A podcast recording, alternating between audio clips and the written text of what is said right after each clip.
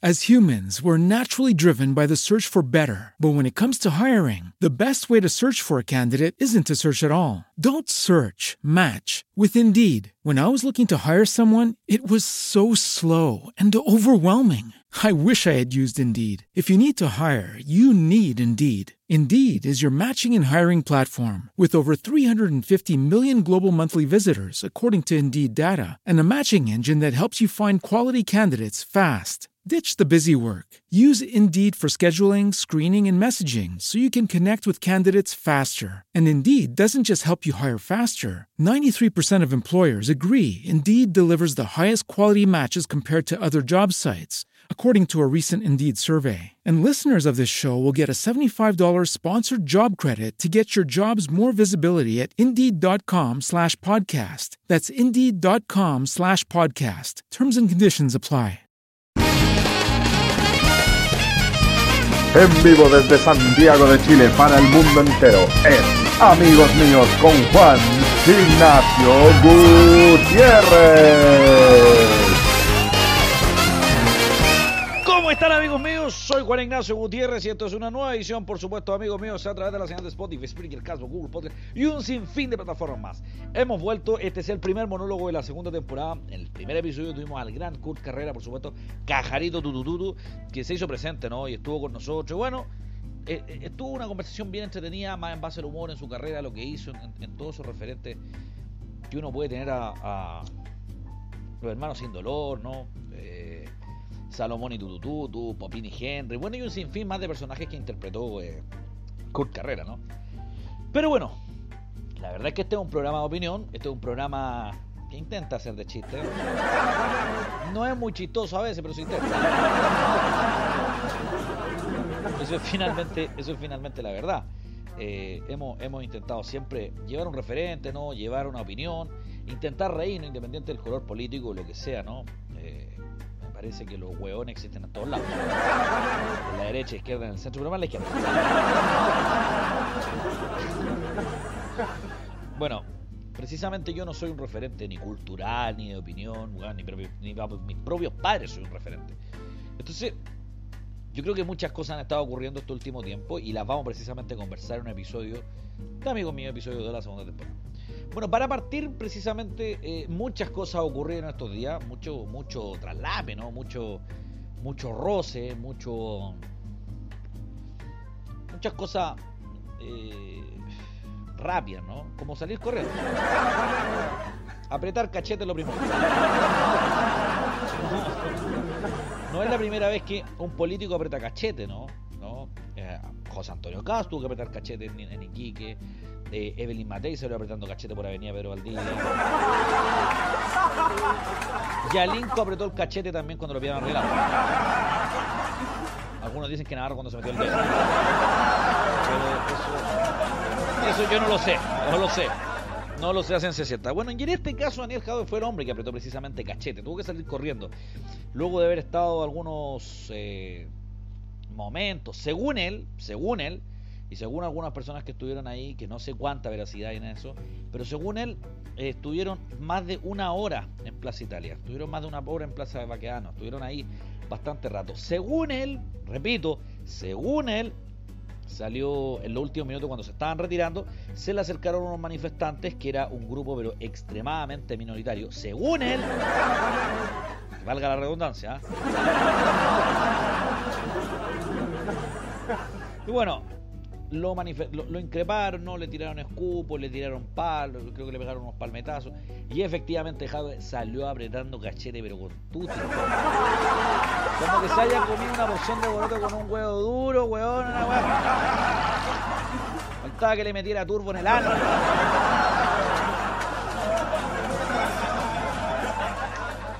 Temáticamente sí, no va a quedar muy distinto al Chile que él cree, ¿no? O sea, quedó como el hoyo, Quedó como que no luchaba, que no da la cara, que no, no enfrenta la violencia con violencia, ¿no? Jadwe. Pero bueno, es un personaje que está ahí, es un personaje recurrente al, tema nacional, Jadwe, ¿no? Es una persona que siempre está presente, opina, dice lo que piensa, va contra... Otra vez lo escuché decir, que no tengo el audio, pero escuché decir que él respetaba la propiedad privada siempre y cuando no, no se pusiera según el bien mayor. El bien mayor es el mismo weón diciendo que lo hace por el pueblo. Pero, ese es el bien mayor según él. Bueno, tenemos, tenemos un tema ahí con Jadwe especial. Eh, ojalá que no salga corriendo de esa misma manera la encuesta. Algunos dicen que sí, que se va a disparar. Otros dicen que va a salir igual, va a salir. Todo, todo depende del punto de vista que se Pero bueno, eh, una conmemoración este día domingo precisamente donde estaba en el Jadwe del 18 de octubre. Una conmemoración donde se, juntaron, se dijeron cosas, se, manifestaron, ¿no?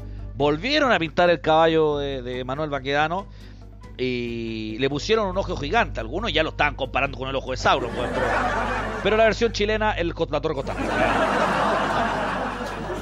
No hay mejor adaptación que la Torre Costanera, el verdadero ojo de Sauron. Tú te paráis en Bajos de Mena, lo ves. Te paráis, te paráis en Maipú, weón, lo veis también. Te paráis en Las Condes, no vais, ni cagada. Rasca, rasca. Precisamente muy, muy, muy rasca la torre costanera, ¿no? De, de Horst Polman. Eh, bueno, pero colocaron un ojo, algunos lo llamaban esotérico, otros lo llamaban erotismo. Pero era el ojo que todo lo ve, ¿no? para, algunos sectores debo reconocer que lo vieron un poquito Illuminati, ¿no? Illuminati, pero dudo que estos güeyes tengan la plata de algún Illuminati. No creo, no creo. Lo que me da lata es que dentro de estas manifestaciones, que en un inicio entiendo que fueron pacíficas, eh, había, había un tema de que hicieron ollas comunes, ¿no? Muy, muy válido y muy, muy normal de estas manifestaciones que están siempre presentes dentro de esto. Bueno, y precisamente en esas manifestaciones se, colocaron esto de las ollas comunes. Había mucha gente que donó un paquete de fideo, había mucha gente que donó un paquete de arroz, que comieron una porcioncita pequeña, se alimentaron. Lo malo le pidieron una donación a George Jackson y se autodonó el weón. El weón no pasa ni por una olla común. Ese weón yo tengo de repente un poquito de susto que haga la George Tom, weón, que haga una donación para él mismo. De verdad que, de verdad que George Jackson dentro de todo y habla y cita, voy, voy a citar el texto que dijo George Jackson porque creo que es muy digno, weón, de un libro de, del Nobel de, de, ¿cómo se llama? El Nobel de Literatura. George Jackson dijo a las 8.54 pm el día 18 de octubre del 2020. Diversas, pacíficas y muy esperanzadoras actividades. Concentraciones, cacerolazos y caravanas por el apruebo. En cientos de lugares del país. Pero adivinen, ¿de qué se va a hablar en los medios y redes toda la semana? Del delictual incendio a una iglesia realizado por un grupito. Giorgio, bienvenido, eso es la televisión. Bienvenido, Giorgio. Eso es el rating, weón. Siempre ha sido. ¿De qué otra cosa se va a hablar? ¿De qué otra cosa sería, se hablar? Se hubiese hablado si la manifestación hubiese sido totalmente pacífica, se hubiese hablado que la manifestación se hubiese sido totalmente pacífica. Cosa que no siempre ocurre. Pero Giorgio, esto es parte del rating, ¿no? Ya se olvidaron de esa cosa, ya se olvidaron. Están todos preocupados de que Francisco Vidal va a ser presidente de la República según él. El problema es que Francisco Vidal no entiende que no es un cargo designado. El huevón cree que le va a decir, ya ponte ahí y bueno, No. Sería interesante ver una eventual campaña entre Lavín y Vidal, ¿no? Yo creo que sería atractivo, sería como ver bienvenidos todo el día, weón, a toda hora y en todo minuto saldrían en el Mega, en el Chilevisión, en la red, en la radio Agritortura, en el canal TV más, en el canal, en el Café Cargado. Saldrían, bueno, en. Por todos lados, por todos lados. Es una cosa delirante que Francisco Vial se haya postulado a presidente. Y bueno, bueno, bueno. Eh, la verdad de las cosas es que ha sido bastante eh, ajetreado esta situación. Bueno, la conmemoración del 18 de octubre ocurrió ayer, ocurrió antes de ayer, perdón, día domingo, y, se, emitió en una forma de referir para algunos, este programa ustedes entienden que yo respeto todas las opiniones, tengo mi opinión política y la voy a dar, porque yo precisamente rechazo las manifestaciones, yo rechazo, no las manifestaciones, la violencia. Y bueno, creo que es una situación que la voy a explicar al final del programa y voy a, voy a dar mis puntos, pero, pero precisamente la conmemoración del 18 de octubre para muchos es un día de liberación, de rabia, ¿no? Donde el pueblo se levantó, el pueblo se cansó, es lo que dicen. Eh, las personas se aburrieron, se hastearon. ¿Se hastearon de qué? Eso, es lo principal. ¿Se enteraron de qué? Se enteraron de, según ellos, del modelo. De, todo lo que, de lo que está, del, neoliberalismo que le llaman, ¿no? No entiendes que el neoliberalismo es un término creado, pero bueno, independiente. Es válido la rabia. Yo en muchos casos comparto que efectivamente las demandas sociales, como la educación está mal, la salud está mal, la previsión está mal, muchas cosas. El problema es yo no comparto la forma, no la forma de manifestarse. Sería muy hueón decirlo, ¿no?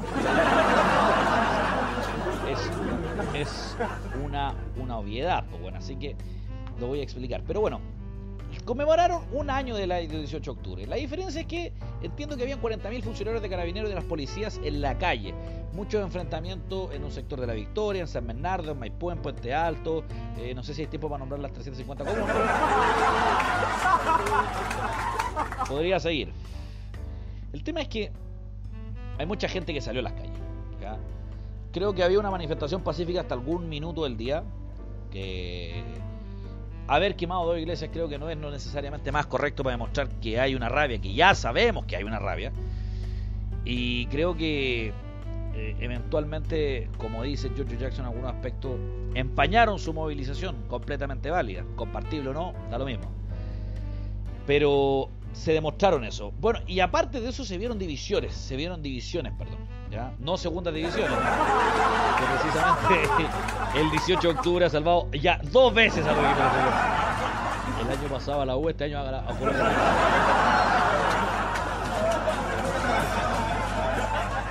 Bueno, y precisamente eso es lo que le quiero decir. Las eh, los hinchas de las barras ¿no? de, de Colo Colo y la U se emputecieron y se reventaron. Ah, el año pasado se dieron besos y este año no. No. Se querían dejar algo parecido en los labios, pero en la guata, compadre. Bueno, entiendo que las barras se enfrentaron debido a una situación de que quién mierda subía la, bandera al, general Lo malo es que dentro de una manifestación que habla de la democracia no le preguntaron precisamente al caballo vaqueano qué bandera quería que subiera. ¿Dónde está la democracia? Entonces, se enfrentaron con disturbios, se dieron duros, estuvieron ahí enfrentándose batalla campal. Me recuerda a los mejores momentos del fútbol chileno, verdad que hay pocos. Me, recuerda mucho esta situación de que las barras nuevamente se están tomando la violencia. Eh, obviamente la quema de iglesias, parte del, tema de la mutual de la seguridad, del edificio de la mutual de la seguridad, que la mutual precisamente no es violenta, lo ayuda cuando tienen accidentes, pero no entiendo por qué mierda, qué culpa tenía el edificio corporativo, weón. Y aparte, seamos honestos, la H y la mutual de la seguridad son los únicos que, según ustedes, no le roban a los trabajadores, pero ustedes sí le roban a la mutual, ¿no? por eso saquearon. bueno, cosas, cosas delicadas.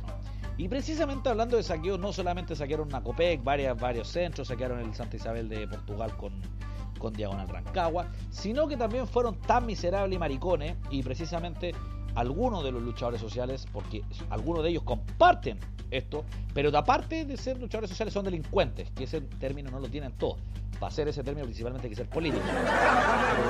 Pero, en este caso no, fueron... Y bueno, saquearon una, una, una, pastelería en Melipilla. ¿Qué mierda tiene que ver esa pastelería con el neoliberalismo radical empresarial del libre mercado? No tengo ni puta idea. Hasta yo me lo pregunto.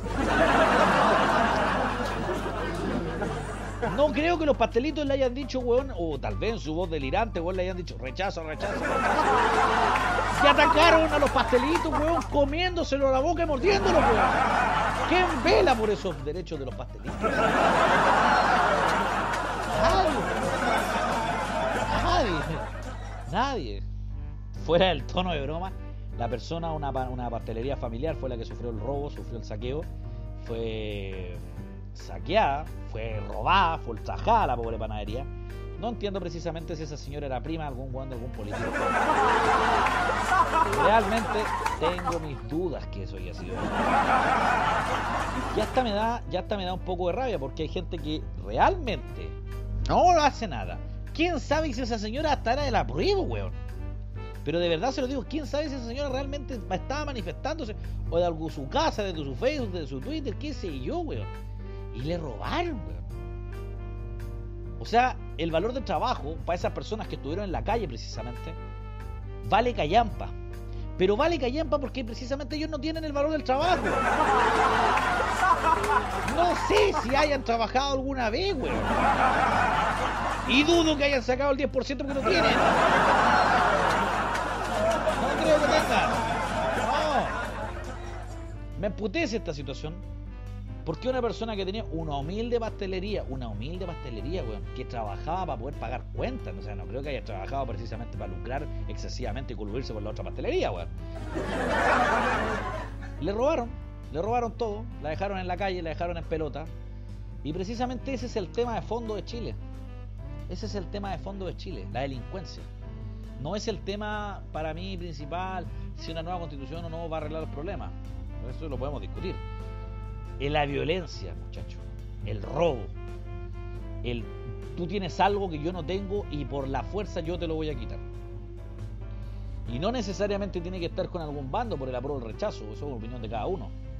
Pero lo que sí les puedo decir es que mientras hay portonazos, mientras la gente le roban, mientras la gente le roban el teléfono con los motochorros, con los bicichorros, con la burundanga, le roban los portonazos, le roban a las mujeres, le roban a los hombres, a los niños, le roban a las pymes, weón. A las pymes, weón. O sea, ¿se puede ser tan miserable para robarle a una pyme? Sí, déjeme decir. Ayer lo demostraron que sí se puede. Yo entiendo que eh, hay rabia en algunos sectores. Entiendo que hay rabia, entiendo que estén emputecidos, entiendo que, que sienten que los políticos son una mierda. Porque lo comparto, son una mierda. Eh, nos roban los políticos, efectivamente, eso no lo voy a negar. Tenemos una clase política demasiado pagada que hace muy poco. Pero lo que no voy a aguantar es que vengan a robarle una pyme, weón. A una pyme. A una pyme que podría ser la mamá de estos weones. Que claramente los weones, si le entraran a robar a la mamá, sería distinto. Dijeron, no, weón, no entraron a robar. Pero no, nos roban a otra señora, con otro hijo, con otra, con otra forma, con otro lugar. O sea, eso es ser miserable, eso es ser un conche su madre. Eso es ser una lacra, eso es ser una, mierda de personas que literalmente el único, cuando mientras tanto, si eso es lo peor, mientras tanto defienden el colectivismo y dicen que el grupo tiene que defenderse, son más individualistas que nunca porque defienden sus intereses en vez de esa persona pyme, weón. Yo no comparto el robo a los supermercados, no comparto el robo a la COPEC, pero puedo entender el por qué lo hacen. Están aburridos de la colusión, de los pollos, del confort. Lo puedo entender, puedo decir, listo, lo hicieron por eso. No lo comparto porque no comparto el robo, no comparto la violación a la, propiedad privada, no comparto ese tipo de cosas, pero puedo entenderlo. Pero no puedo entender por qué mierda le roban a una pyme, weón. No entiendo qué culpa tenía esa señora, weón, por tener una pastelería y venderle ricos pasteles a la gente, weón, y, querer ayudar, weón, a un buen precio, weón. Y me imagino que tenía pasteles, yogures, weón, tortas, pan, qué sé yo, weón. Pero estas mierdas, estos carajos, weón con el único fin de saciar la puta tripa de hambre, porque no comieron en sus casas, no porque no tengan que comer, no comieron porque no les interesó, no calentar la comida en el microondas, porque imagino que tienen mamá y su mamá les dan comida, bueno, su tío, su abuela, qué sé yo, weón. Weón, ¿por qué le roban a una pyme, weón? Si eso es lo que yo no puedo entender. No puedo entender cómo se puede ser tan mierda, tan miserable en robarle una pyme, weón. Eso es lo que no entiendo, de verdad. Valga la redundancia en esta mierda. Y muchos me van a criticar y decir, no, que weón, es que eso no representa el movimiento. No, está bien. Pero ¿quiénes son los weones que saquean, weón? Son la gente que está precisamente en las calles, no todos, pero siempre está ese patrón en común de querer sacar la propiedad privada. Entiendo de nuevo, entiendo que puedan sacar un supermercado, una copeca, una weá que representa una multinacional malvada, ¿no? Que está arriba y cobra y paga menos impuestos y paga menos patentes, lo puedo entender, pero no entiendo por qué le roban a una pyme, weón. ¿Qué tienes? Como vayan weón, a saquearle el, carro a su espilla, una viejita de su espilla, weón. No, pero es que la otra tiene un local y la sopa y pilla, ¿no? Es lo mismo, bueno, es un esfuerzo. La diferencia es que uno paga patente, el otro no paga patente, bueno. Ese esfuerzo es diferente vender desde un lugar pequeño en pilla, vender a una masandería gigante, weón. O San Camilo, qué sé yo, weón, o de Castaño, o Paradiso, no sé. Pero no puedo entender por qué mierda le roban a una persona, weón, que lo único que quiere es ser su propio jefe, weón que tanto ustedes critican a la clase empresarial que explota el proletariado. Esa persona probablemente se aburrió de trabajar para un huevón y cumplir los sueños de otros y emprendió. ¿Qué hicieron ustedes con Chesumare? Le robaron, weón. Le robaron. Y me emputece que haya pasado eso. Porque dicen que es un hecho aislado. ¿A cuántos weones destruyeron el año pasado también saqueando, weón? Pyme, weón. Pyme, weón, pyme. Que no tienen solvencia, que tienen que andar viviendo la deuda, que tienen que andar pidiendo créditos para salir adelante.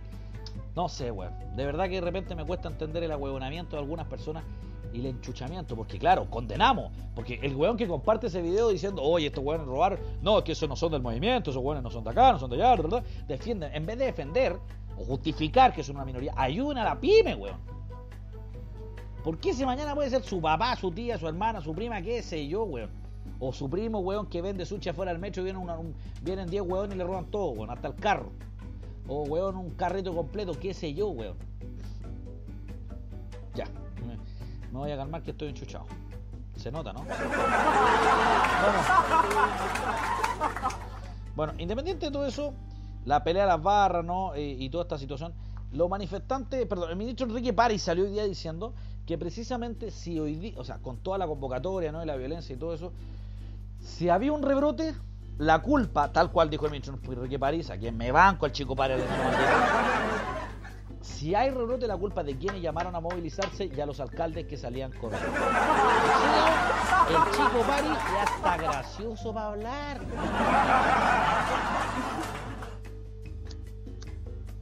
Llega a ser cómico, Llega a ser cómico el chico París. Llega a ser cómico, llega a ser buena onda el chico París. Pero bueno, el chico París está en esta encrucijada y dijo hoy día, lunes, el programa ustedes saben que está grabado, pero dijo, si hay, si hay rebrote, les firmo al tiro. Les firmo al tiro en 14 días que si hay rebrote la culpa es de ellos.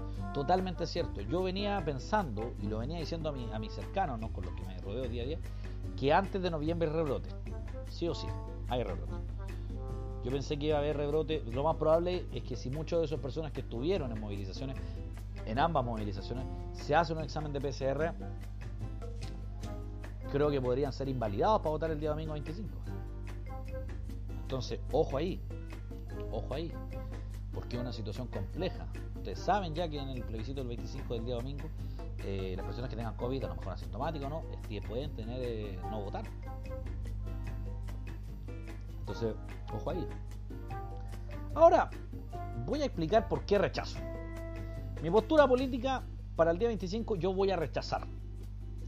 Lo pensé mucho, tomé la decisión hace algunas semanas atrás eh, medité mucho. Muchos van a decir, sí, Juanes, pero es que la verdad es que yo sabía tu opinión. No, no, no sabía mi opinión.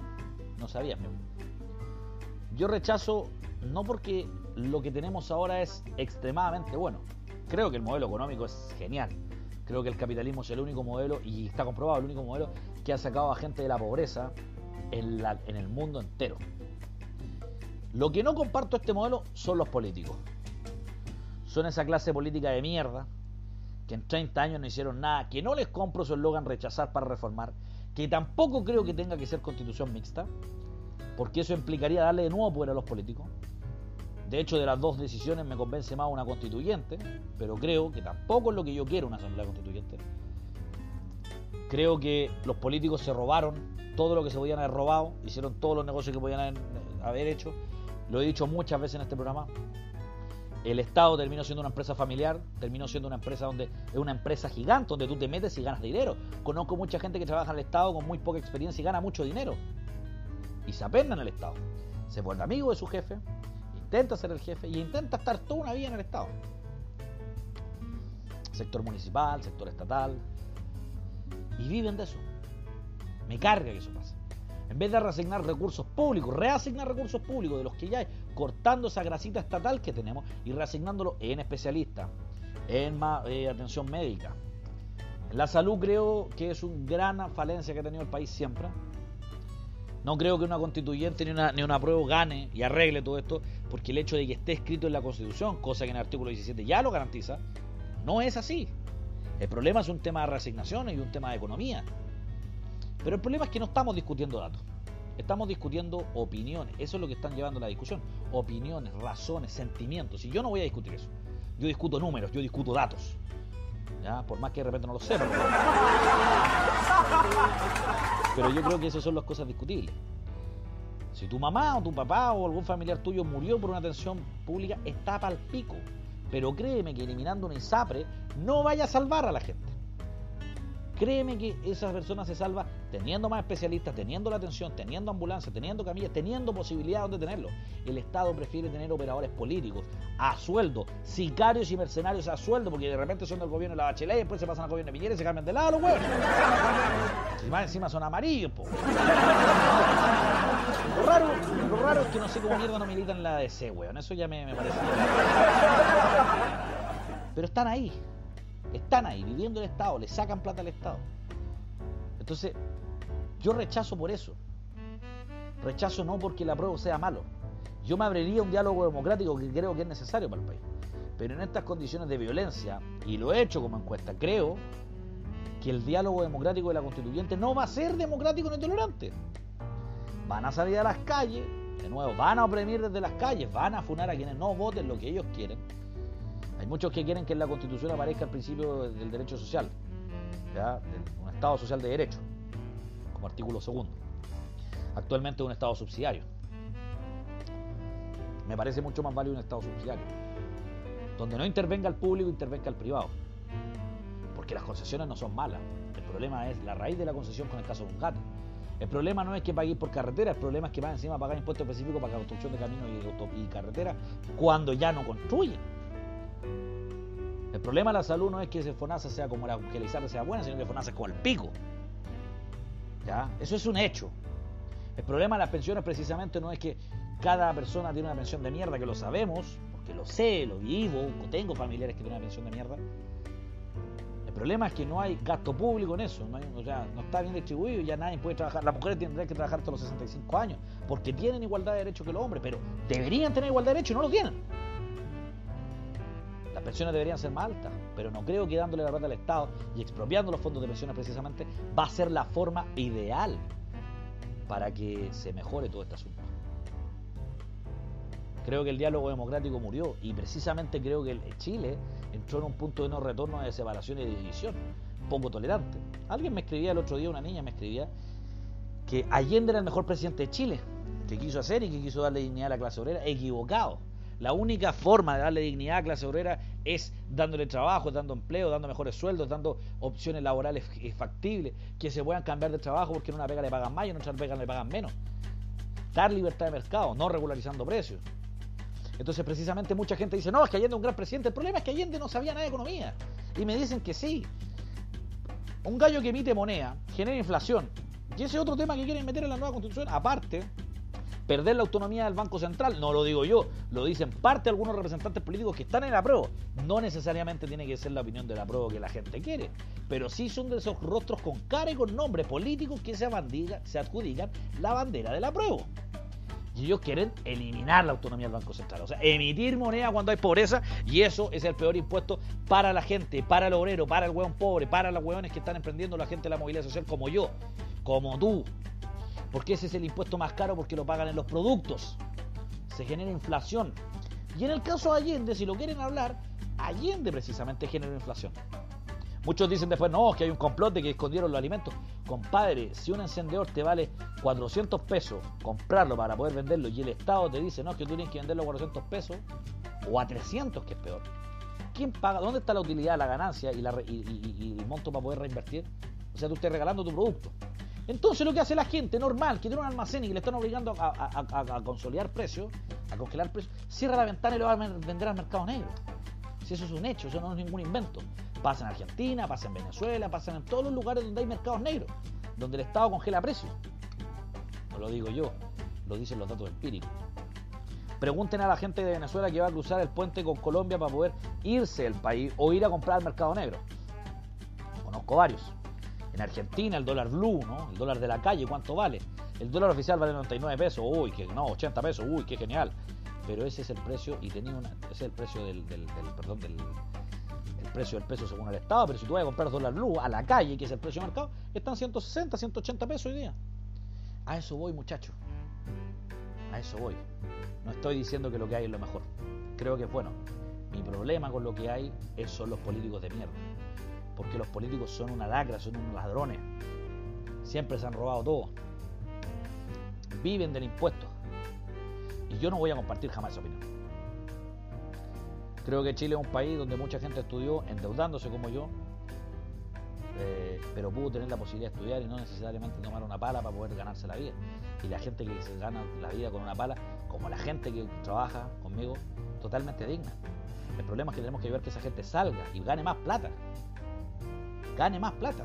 Y ganando más plata precisamente poniendo el sueldo mínimo no es la solución.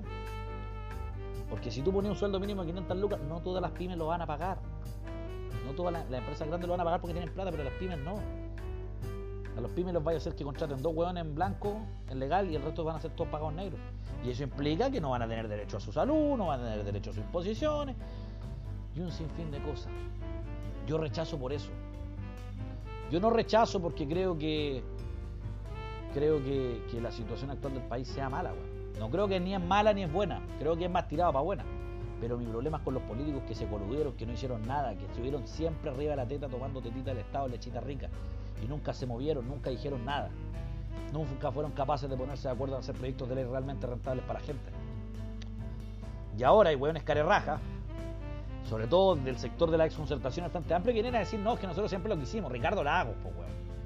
Que ahora se abrió el diálogo democrático, Ricardo Lagos, recuerdo que tú firmaste una nueva constitución del año 2005 para poder reformar esto y quedarte con el modelo económico que tanto te parece, que a mí me parece bien, pero va a salir jugando, pues viejo. No te vengáis a, a, las manos ahora, pues viejo. No seáis tan carerraja. Yo invito que este 25 de octubre voten.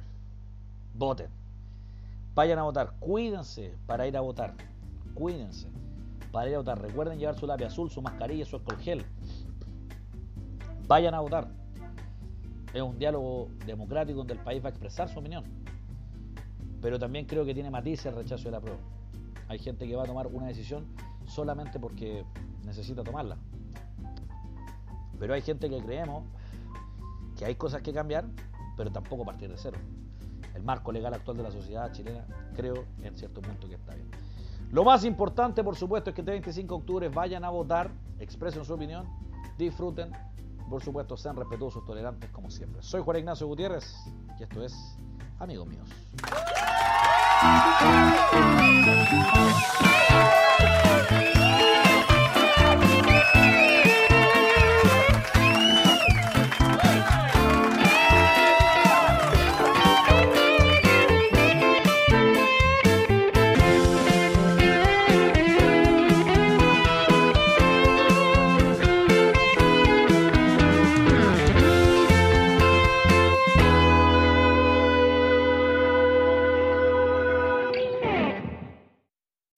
As humans, we're naturally driven by the search for better. But when it comes to hiring, the best way to search for a candidate isn't to search at all. Don't search, match with Indeed. When I was looking to hire someone, it was so slow and overwhelming. I wish I had used Indeed. If you need to hire, you need Indeed. Indeed is your matching and hiring platform with over 350 million global monthly visitors, according to Indeed data, and a matching engine that helps you find quality candidates fast. Ditch the busy work. Use Indeed for scheduling, screening, and messaging so you can connect with candidates faster. And Indeed doesn't just help you hire faster. 93% of employers agree Indeed delivers the highest quality matches compared to other job sites, according to a recent Indeed survey. And listeners of this show will get a $75 sponsored job credit to get your jobs more visibility at Indeed.com slash podcast. That's Indeed.com slash podcast. Terms and conditions apply.